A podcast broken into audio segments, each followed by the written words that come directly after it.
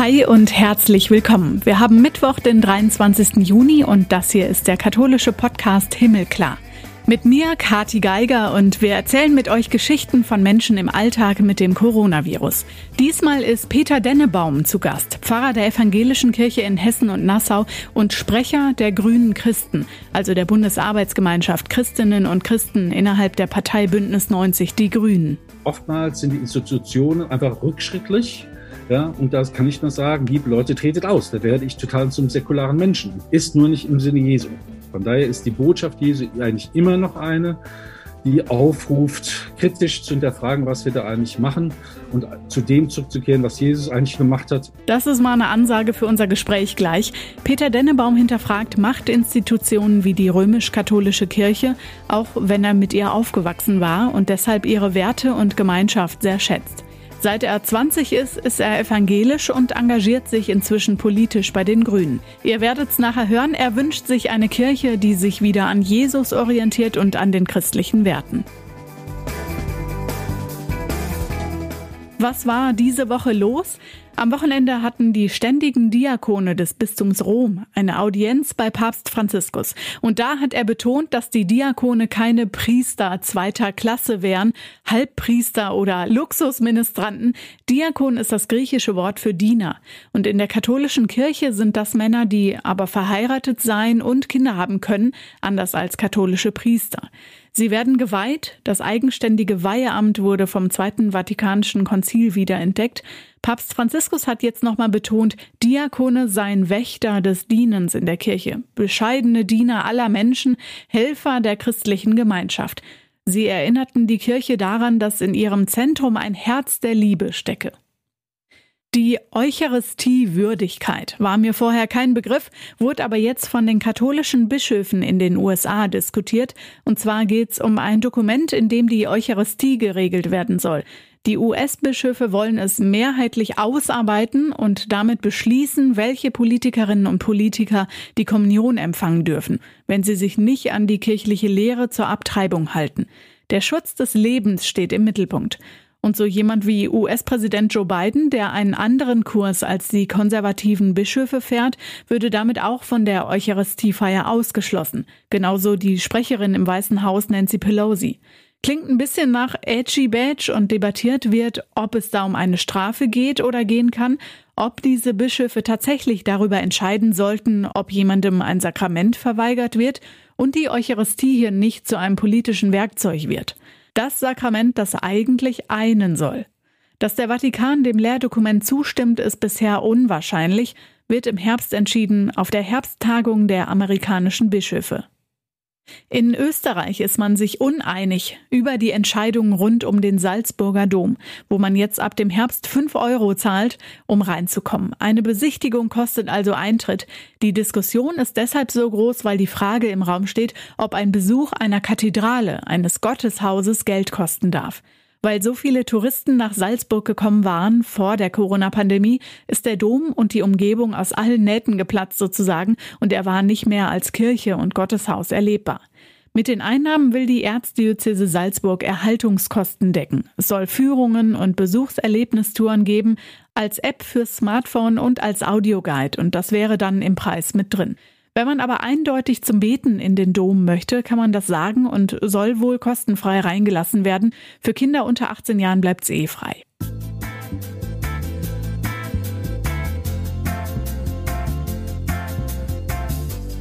Wir kommen zu unserem heutigen Gespräch, wo Peter Dennebaum zu Gast ist, Pfarrer in der Evangelischen Kirche von Hessen und Nassau, Pfarrer in Groß-Gerau und Sprecher der Bundesarbeitsgemeinschaft Christinnen und Christen innerhalb der Partei Bündnis 90, die Grünen. Hallo Pfarrer Dennebaum. Hallo Frau Geiger, grüße Sie. Ich erinnere mich an den Sommer im letzten Jahr, da war es ähnlich wie jetzt. Die Inzidenzen gingen runter. Wir konnten an ein bisschen mehr denken als die Corona-Pandemie und es gab Lockerungen. Dazu kommt im Jahr 2021, dass ziemlich genau die Hälfte der Bevölkerung mindestens einmal geimpft ist gerade, vollständig ein gutes Drittel von uns. Wie geht es Ihnen an diesem Punkt? Ich bin äh, vorgestern das zweite Mal geimpft worden als Mainzer mit BioNTech, äh, bin da auch ganz froh drum und ähm, stelle aber fest, dass bei kirchlichen Treffen wie mit den Konfis Äh, wir drinnen immer noch die Masken tragen, aber die Gottesdienste draußen stattfinden auf der Wiese, was uns zumindest ermöglicht, ähm, schöne Gottesdienste jetzt draußen zu feiern, Sachen, die wir vielleicht nicht so gleich gemacht hätten, so ohne Corona. Also von daher treibt Corona uns auch dazu, Sachen zu machen, die wir äh, vorher vielleicht nicht so gemacht hätten in einer Intensität. Und sie führt dazu, dass wir uns, glaube ich, alle mehr digitalisiert haben, als wir uns das noch vor zwei Jahren hätten überhaupt vorstellen können. Also würden Sie sagen Vor- und Nachteile? Also es kommen jetzt wieder Sachen, die Ihnen gefehlt haben, aber es hat auch was ein bisschen nach vorne bewegt, die Pandemie? Ja, die Pandemie kommt ja nicht aus dem heiteren Himmel. Also die Natur wehrt sich einfach ähm, ähm, auf ihre Art und Weise. Die Flugzeuge mussten stehen bleiben und wir, äh, zumindest die Leute, die äh, darüber nachdenken, was für gesellschaftliche Auswirkungen das hat, die fangen ja auch das System, die Art und Weise des Wirtschaftens in Frage zu stellen. Ja, also wenn wir darüber nachdenken, bedeutet das, und da sind wir übrigens bei der katholischen Soziallehre, mit der ich aufgewachsen bin im Mainzer Dom, äh, mit Oswald von der Bräuning, dem äh, Jesuitenpater, der damals noch zumindest die Kanzler der Bonner Republik beraten hat, ähm, der hat schon immer die Personalität in den Mittelpunkt gestellt und nie das Kapital. Und ähm, ich komme jetzt, seit zwei Jahren ist das Stichwort Gemeinwohlökonomie zum Beispiel im politischen Kontext in, in, in vieler Munde, zumindest bei uns Grünen. Ähm, also wirklich der, der Versuch, wieder das Gemeinwohl und damit auch die Umwelt mehr in den äh, äh, oder wieder in den Blick zu nehmen. Das haben wir ja, glaube ich, viele, viele Jahre vergessen und geglaubt, das System könnte so weiterlaufen äh, bis, bis, bis zum bitteren Ende. Das haben wir, glaube ich, zumindest viele verstanden, dass das jetzt nicht mehr Möglichkeit ist. Also von daher ist das ist jetzt eine Systemfrage durch Corona auch mitgestellt. 2021 steht auch für ein Wahljahr, in dem sich die Pandemie zu bekämpfen und Wahlkampf zu betreiben hier und da vermischt. Habe ich das Gefühl, geht Ihnen das auch so? Ja, ich glaube, wir müssen es politisch machen. Ich weiß gar nicht, wie das anders geht. Ehrlich gesagt, also das, wenn ich, wenn ich mir angucke, wie Corona über uns gekommen ist und was es mit uns als Gesellschaft gemacht hat, dann ähm, müssen wir uns ja die Frage stellen, wie wollen wir leben? nach Corona? Wollen wir aber so weitermachen wie bisher? Oder wollen wir wirklich gucken, dass das Menschsein und dass die Nachhaltigkeit und die Umweltverträglichkeit, die Verträglichkeit mit der Schöpfung, dass das in den Mittelpunkt unseres Handels gerät. Ist das vielleicht sogar auch schon das Zusammenspiel von christlichen Werten und ihrem Glauben? Ja, da bin ich schon mittendrin. Richtig, ja. Genauso ist es. Wo gehört das denn für Sie zusammen?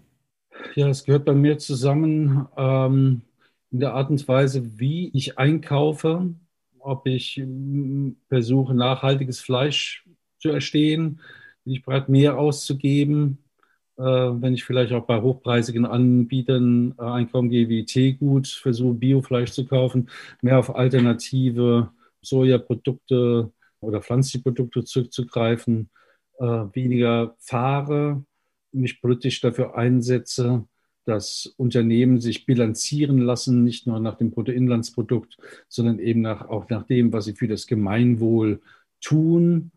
Ähm, ich glaube, das betrifft alle Aspekte des menschlichen Daseins, was wir gerade hinterfragen. Unser Christentum heißt ja, Gott im Mittelpunkt zu stellen. Heißt es fängt ja an mit dem ersten Gebot. Du sollst ähm, außer unserem Gott keine anderen Götter neben dir haben. Das bedeutet keine BMW, es bedeutet nicht den persönlichen Reichtum, sondern wirklich das Gemeinwohl. Ja, was, ähm, äh, wenn alle Menschen auf dieser Erde Geschwister sind und wir aber zu den zwei Prozent Privilegierten gehören. Und wir zum Beispiel gestern mit meinen Konfis, wir uns einen Film aus der Türkei angeguckt haben, wo äh, Schülerinnen und Schüler bis nachts um 11 Uhr arbeiten müssen, um den Familienbetrieb aufrechtzuerhalten dann weiß man genau, diese Kinder und Jugendlichen werden ihre Träume, Arzt zu werden oder Ingenieur zu werden, nie erfüllen können, weil sie mitten in der Armutsfalle drin sind. Ja, und das ist alles passiert nur wenige Autostunden von hier entfernt, mitten in unserem Europa. Ich höre daraus, das ist ja auf der einen Seite der religiöse Bereich, den Sie als Christen unter den Grünen ja auch abdecken, vielleicht auch interreligiös, und auf der anderen Seite die Gesellschaft und Politik. Sollte sich Kirchen nicht aus der Politik raushalten, wie so oft gefordert? ähm, schon, dass ich lache. Ich bin genau anders groß geworden. Ich bin ähm, im Mainzer bischöflichen Williges-Gymnasium groß geworden. Ähm, da weiß ich doch, das erste Buch, was mir der damalige ähm, Dompfarrer zu Mainz, der auch mein Religionslehrer war, zu lesen gegeben hat, worüber ich dann referiert habe, war Konflikt um die Theologie der Befreiung. Ich habe damals als 16-, 17-Jähriger ähm, gelernt, dass Jesus eben keiner war, der nur ein Privatlehrer war, sondern dass Jesus einer war, der schon vor 2000 Jahren für Menschenrechte eingetreten ist und damit natürlich das Römische Reich herausgefordert hat und ähm, dass die Französische Revolution ähm, erst sehr viel später kam. Also da war einer sehr viel früher und dass viele Menschen Jesus zu einem ähm, moralischen Privatlehrer gemacht haben, finde ich, ist ein absoluter Verrat an Christi Sache. Und äh, wenn die Kirchen heute nicht mehr voll sind, ist es daran, liegt es vielleicht daran, dass die ähm, Kirchen aber nicht mehr ähm, das wirklich für das Menschsein Relevante im Mittelpunkt stellen, sondern in einer Liturgie verhaftet geblieben sind, die viele Menschen nicht mehr anspricht. Mich übrigens inklusive. Ja? Also ein Menschenleben gerettet, habe ich heute Morgen auf der Wiese gesagt, im Judentum ist die ganze gesamte Welt gerettet. Ich glaube, da müssen wir mal sehr viel radikaler werden. Jesus war auf jeden Fall meines Erachtens einer, der in diesem einen Jahr Verkündigung, das er gehabt hat, als er durch ähm, Galiläa gereist ist, hat der Mann ja nicht viel Zeit gehabt. Ja. Unstudiert wie er war, Sohn eines Handwerkers, Selbsthandwerker, äh, vielleicht mit Realschule wird man heute sagen, hat aber trotzdem das Römische Reich so herausgefordert, dass die nicht machen konnten, als so schnell wie möglich ans Kreuz zu nageln. Äh, weil einer, der sagt, alle Menschen sind gleich, der hatte damals nicht viel zu sagen und glaube heute auch nicht, wenn wir sagen, wir müssen eine Welt schaffen, in der alle Menschen den gleichen Zugang zu Bildung und ähm, äh, Ressourcen haben. Das ist ja die gleiche revolutionäre Botschaft wie äh, vor 2000 Jahren. Nur geändert hat sich da relativ wenig. Und unsere Christenheit hat da so ein bisschen eingeschlagene Füße bekommen. Habe ich alles im Katholizismus gelernt, alles in Mainz. Das äh, sagen Sie alles, obwohl das Leben, wie es scheint, immer säkularer wird, haben Sie auch gerade schon anklingen lassen, und sich immer mehr Menschen von der Kirche, zumindest als Institution, abwenden. Ja, das regt mich auch immer auf. Und zwar nicht die Menschen regen mich auf, sondern die Institutionen regen mich auf. Also das Letzte, was ich hier von einem Podcast gelesen habe, bei mir poppt ja das Domradio auf. Das Letzte, was aufpoppte, war Dompropst Aßmann vergleicht Kirche mit sinkendem Schiff. Da habe ich gedacht, oh, damit gehe ich jetzt hier in das Podcast rein mit dieser Aussage. So ist es aber. In Frankfurt, äh, mein mache ich mit ähm, äh, Freunden, mit progressiven Freunden aus Judentum, Christentum, Islam und Buddhismus, ein Projekt, das nennt sich Beyond, Beyond der Institution heißt das auch. Viele Menschen glauben einfach diesen Institutionen nicht mehr. Wissen Sie, als ich 1987 Abitur gemacht habe, ich bin jetzt 53 Jahre alt, und ich mich entschieden habe, damals Pfarrer zu werden, gehörten 85 Prozent der Deutschen einer der beiden Kirchen an, Katholizismus oder Protestantismus. Und für mich war es selbstverständlich, wenn du was erreichen willst, dann wirst du einfach dann auch Pfarrer. Mittlerweile aber gehöre ich auch zu den Menschen, die gefühlt Institutionen gar nicht mehr brauchen.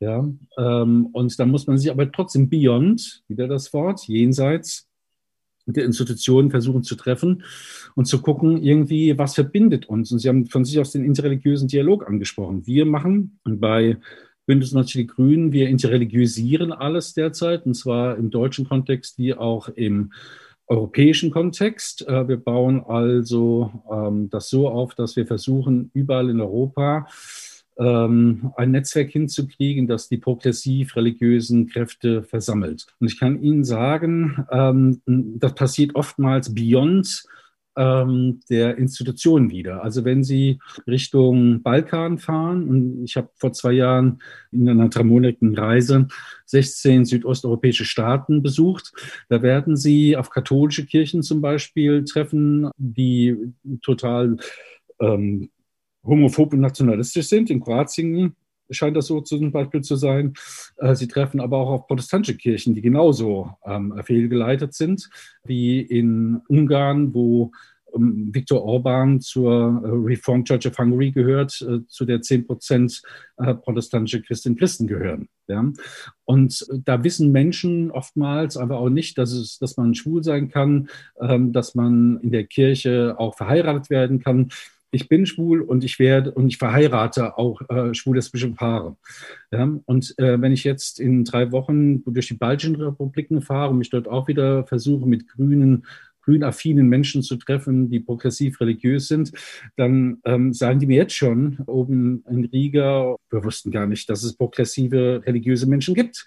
Ja, also oftmals sind die Institutionen einfach rückschrittlich Ja, und das kann ich nur sagen, liebe Leute, tretet aus. Da werde ich total zum säkularen Menschen. Und wir haben hier unsere Spiritualität eigentlich schon verloren, ähm, als mit der Schlacht an der Möwischen Brücke 300 noch was Konstantin unser Christentum zur Staatsreligion gemacht hat. Und solange die Kirchensteuermittel noch so kräftig schön fließen, gerade hier im Rhein-Main-Gebiet, ähm, ist es schwierig, Spiritualität wieder neu zu entdecken.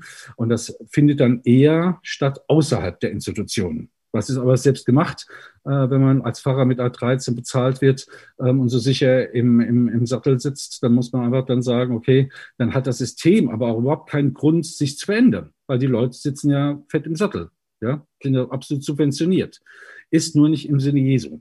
Von daher ist die Botschaft Jesu eigentlich immer noch eine, die aufruft, kritisch zu hinterfragen, was wir da eigentlich machen und zu dem zurückzukehren, was Jesus eigentlich nur gemacht hat, nämlich der Mann ist nur rumgereist für ein Jahr lang, hat sich bei anderen Leuten eingeladen, was er zu Wein gemacht, mit den Leuten Gemeinschaft gefeiert und hat geheilt. Wenn wir das auch nur in Ansätzen wieder so entdecken könnten für uns, und unsere Privilegien zurückgäben, glaube ich, gäbe es einen grandiosen Neuaufbruch. Vielleicht kleiner, als wir sind, aber dafür umso wirkmächtiger und seelisch reinigender und erfüllender. Sie merken, ich predige schon wieder. Als kleine Erklärung für das, was Sie vorhin schon gesagt haben, aufgewachsen sind Sie katholisch, haben sich dann im Alter von 20 Jahren aber für die evangelische Kirche und den Pfarrberuf entschieden und Ihr Bruder ist Regens im Bistum Mainz, leitet da die Priesterausbildung. Da schwingt ein bisschen Ökumene bei Ihnen mit. Es ist nicht lange her, da hat die Glaubenskongregation im Vatikan ein Segnungsverbot für homosexuelle Paare ausgesprochen und Sie haben gerade gesagt, Sie machen es trotzdem oder Sie verheiraten. Äh, auch das ist ein Thema, für das Sie sich auch schon seit einsetzen. Wie passt dieses Nein aus Rom in der katholischen Kirche zum 21. Jahrhundert? Passt überhaupt nicht hin. Also ist ja die Frage, warum sind Sie überhaupt noch Mitglied der katholischen Kirche? Ja, also ich habe, wir alle sind ja erwachsen. Ich habe im Alter von 20 Jahren, habe ich für mich entschieden, dass ich mein Geld diesem Laden nicht gebe. So, dieses, das ist aber ein Machtsystem. Solange aber so viele Leute dieses Machtsystem erhalten äh, mit ihrem Geld, äh, sollen sie sich auch nicht beschweren. Sie sind doch freie Menschen. Hätte ich damals gewusst, ähm, dass es die Altkatholiken gibt, dann wäre ich wahrscheinlich altkatholisch geworden. Mhm. Ähm, aber damals wusste ich das nicht und ich bin groß geworden in der Zeit, da gab es Eugen Trebermann und es gab äh, Hans Küng und alle meine Predigten beruhen auf Eugen Trebermann. Wenn eine römisch-katholische Kirche so kaputt ist, ähm, dass sie solche Leute rausschmeißt, habe ich schon damals gesagt, liebe Leute, warum, ich habe ja nur 70 Jahre zu leben vielleicht, ja, auf dieser Welt. Warum sollte ich mich gegen einen menschlich verfassten Laden mein Leben lang aufreiben? Mein Leben, das habe ich schon mit 20 gesagt, ist dafür zu wertvoll. Ich kann ohne römisch-katholische Kirche wunderbar durchs Leben gehen. Dass wir das in unserer Familie haben, ist äh, gewisse, hat einen gewissen Charme. Ähm, wir fragen uns auch immer wieder, wie wir sozusagen die gleiche Mutter haben können. Aber ich bin der älteste äh, von vier Söhnen meiner Eltern und habe wahrscheinlich eher das System durchbrochen. Ähm, andere sind im System geblieben. Aber warum man heute noch römisch-katholisch ist und das Ganze noch finanziert, habe ich keine Ahnung. Ich brauche es nicht. Harte Worte. Wir kommen auch noch mal kurz auf Ihre Bundesarbeitsgemeinschaft Christinnen zurück. Und da ja auch gerade im Wahljahr mit Annalena Baerbock in ihrer Partei stellen Sie jemanden auf, die Kanzlerin Angela Merkel ablösen könnte. Sie sind Christ und Sprecher eben dieser Bundesarbeitsgemeinschaft. Warum wäre aus dieser Sicht eine grüne Bundeskanzlerin angebracht? Weil ich glaube, dass sich die Werte, an die ich glaube, die ich aus dem Christentum rausziehe, dann im Mittelpunkt gestellt würden. Also Nachhaltigkeit, die Generationsgerechtigkeit. Wir leben ja völlig auf Kosten unserer nachfolgenden Generation. Das ist ja ein Tanz auf den Vulkan, was wir machen. Das hat uns einen unglaublichen Reichtum natürlich gegeben, indem wir auf die fossilen Brennstoffe gesetzt haben. Aber ähm, für mich, ähm, also die CDU, CSU war schon immer eine Machtmaschine gewesen, ziemlich inhaltsleer, was man mal daran merkt, dass sie noch gar kein Wahlprogramm haben. Ähm, die schreiben ihnen alles rein, was sie denken, was gut ist, um die Macht zu erhalten. Bei Bündnis 90 Grün war es immer so, als die 1979, 80 ins Leben gerufen oder ins Leben kamen, das waren ja viele Christinnen und Christen, die äh, sich da engagiert hatten. Die Friedensbewegung, ohne die ist das ja gar nicht wegzudenken. Also ein paar Namen, Christa Nichols, Peter Kelly, Thomas Ebermann, Antje Vollmer. Heute ähm, haben wir mit Sven Giegold einen prominenten Menschen im Europaparlament, der Pfarrersohn ist. Wenn ich am Kirchentag immer auch zu den ähm, Bibelstunden von äh, Kretschmann gehe ähm, und höre, wie der die Bibel auslegt, der sagt ja auch von sich selbst, er wäre fast Pfarrer geworden.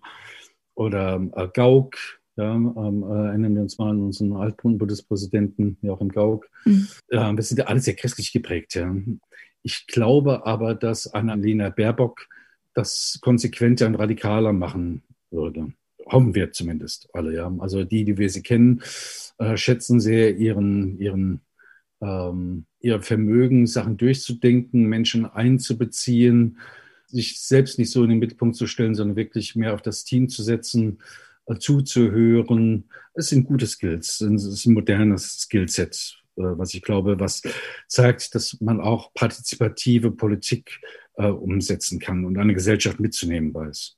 Was wünschen Sie sich denn da von Seiten der Kirchen für das Wahljahr und die anstehende Wahl?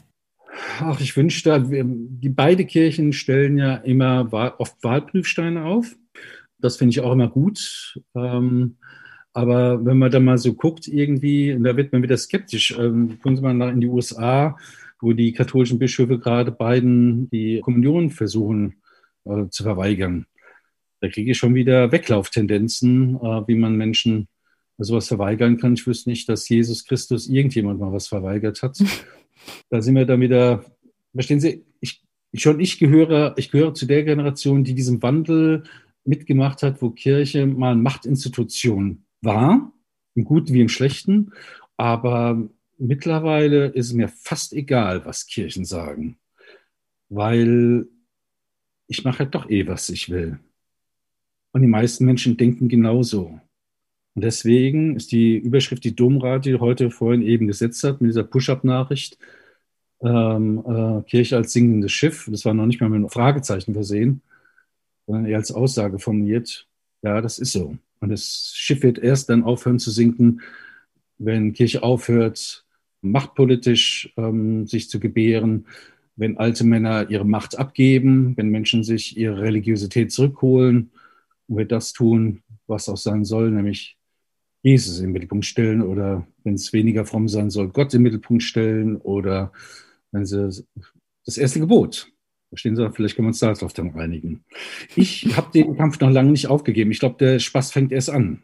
Ja, ich glaube, Jesus wäre heute mehr als aktiv. Globalisierung, ähm, wir sind als Kirchen das erste globale Unternehmen, äh, was es ähm, gab. Äh, da gab es Apple noch lange nicht und, und äh, eBay. Äh, wir haben eine ungeheure Macht, die wir wahrnehmen könnten, wenn wir nicht so zersplittert wären. Die einen halt immer noch homophob und nationalistisch sich geben, zwar bei Kirchen aller Seiten. Ja, wir haben noch nicht mehr über die Orthodoxie gesprochen. Da wird es ja erst richtig ähm, äh, spannend. Und dass Menschen sich da dann säkularisieren und gehen, ist meines Erachtens goldrichtig, aber es ist ein Drama. Ja, weil es ist ja Teil des Herzens, was man sich damit rausreißt. Das macht man ja nicht mal so leichtfertig. Ja, die Menschen, die gehen, Maria 2.0, die Frau, die da gerade ausgetreten ist im April, wir erinnern uns, das macht doch kein Mensch freiwillig, also so, so leichten Herzens. Das ist doch ganz viel Leid dabei, ja, bis man mal so einen Schritt geht. Ja? Also von daher, Leute wie ähm, äh, Marx sind sehr honorig. Ich bin mit, ich habe äh, als Calais mal eingeführt worden, ist damals das Amt war ich noch Chorknabe im Mainzer Dom. Ähm, so, wir gemeinsam immer gesagt, äh, der Kall und die Fasenacht, ja, so, also, und Biontech würde man heute sagen, ja, so, die drei, die haben gut zusammengepasst. Das war ein, Grün, das war ein rheinischer Katholizismus, den ich immer geliebt habe, den ich auch immer wieder verteidigen werde, weil das war Leben und Leben lassen. Ja, und ich habe mal ein Gespräch geführt mit dem, wie heißt der, von Els, hier, dem Domdekan von, von Frankfurt. Cooler Typ, hochintelligent, ja. Äh, aber schon beim ersten Kennenlernen, ich war mal Stadtpfarrer von Frankfurt gewesen, äh, habe ich ihn gefragt, was machen Sie eigentlich da? Sie sind ein so intelligenter Kerl, Sie könnten ähm, also auch außerhalb der Institution so viel mehr bewegen. Ja? Und trotzdem muss jeder seiner Berufung nachgehen und weitergehen. Es ist ein Drama, was sich da abspielt. So werden so viele gute Leute verbrannt. Für was? Wofür? Verstehen Sie? Das Leben könnte so einfach sein. Und was bringt Ihnen, Pfarrer Dennebaum, bei all dem politischen und kirchlichen Hoffnung?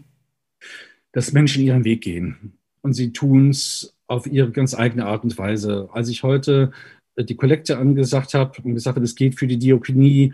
Ich habe erzählt, was für diakonische Projekte es gibt. Ähm, da und, und dann am Schluss dann gehört habe, äh, die Zahl, die da rausgekommen ist bei der Kollekte, waren alle erstaunt. Ähm, wenn wir als Kirche relevant sind, wenn wir als Christinnen und Christen relevant sein wollen, dann hören die Menschen das auch und da sind sie auch wieder sofort alle da. Aber die Menschen gehen heute ihren eigenen Weg.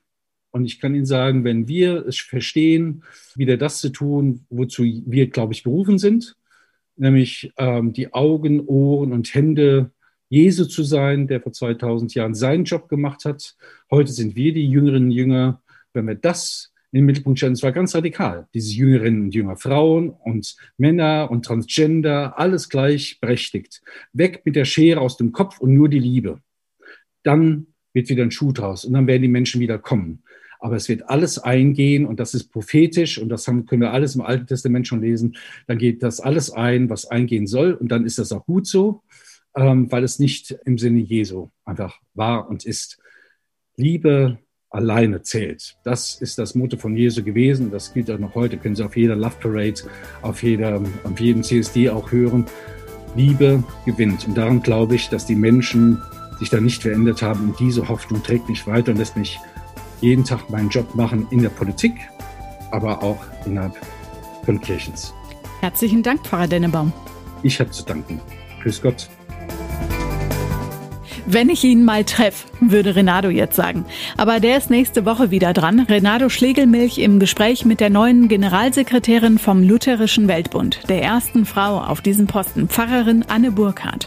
Das hier heute war die 98. Folge vom Himmelklar Podcast. Heißt, wir feiern bald Jubiläum, die 100. Folge und wollen dafür von euch hören, wo konnten wir euch Hoffnung geben? Welche Folge hat euch besonders bewegt? Schickt uns einfach eine Sprachnachricht per Mail oder auf Instagram Himmelklar Podcast. Genauso heißen wir bei Facebook auch und auf Twitter findet ihr uns als himmelklar-pod. Die bisherigen Folgen gibt's auf himmelklar.de oder eben da, wo ihr sonst auch Podcasts runterladet, könnt ihr euch ja nochmal durchklicken. Ich bin Katharina Geiger. Macht's gut!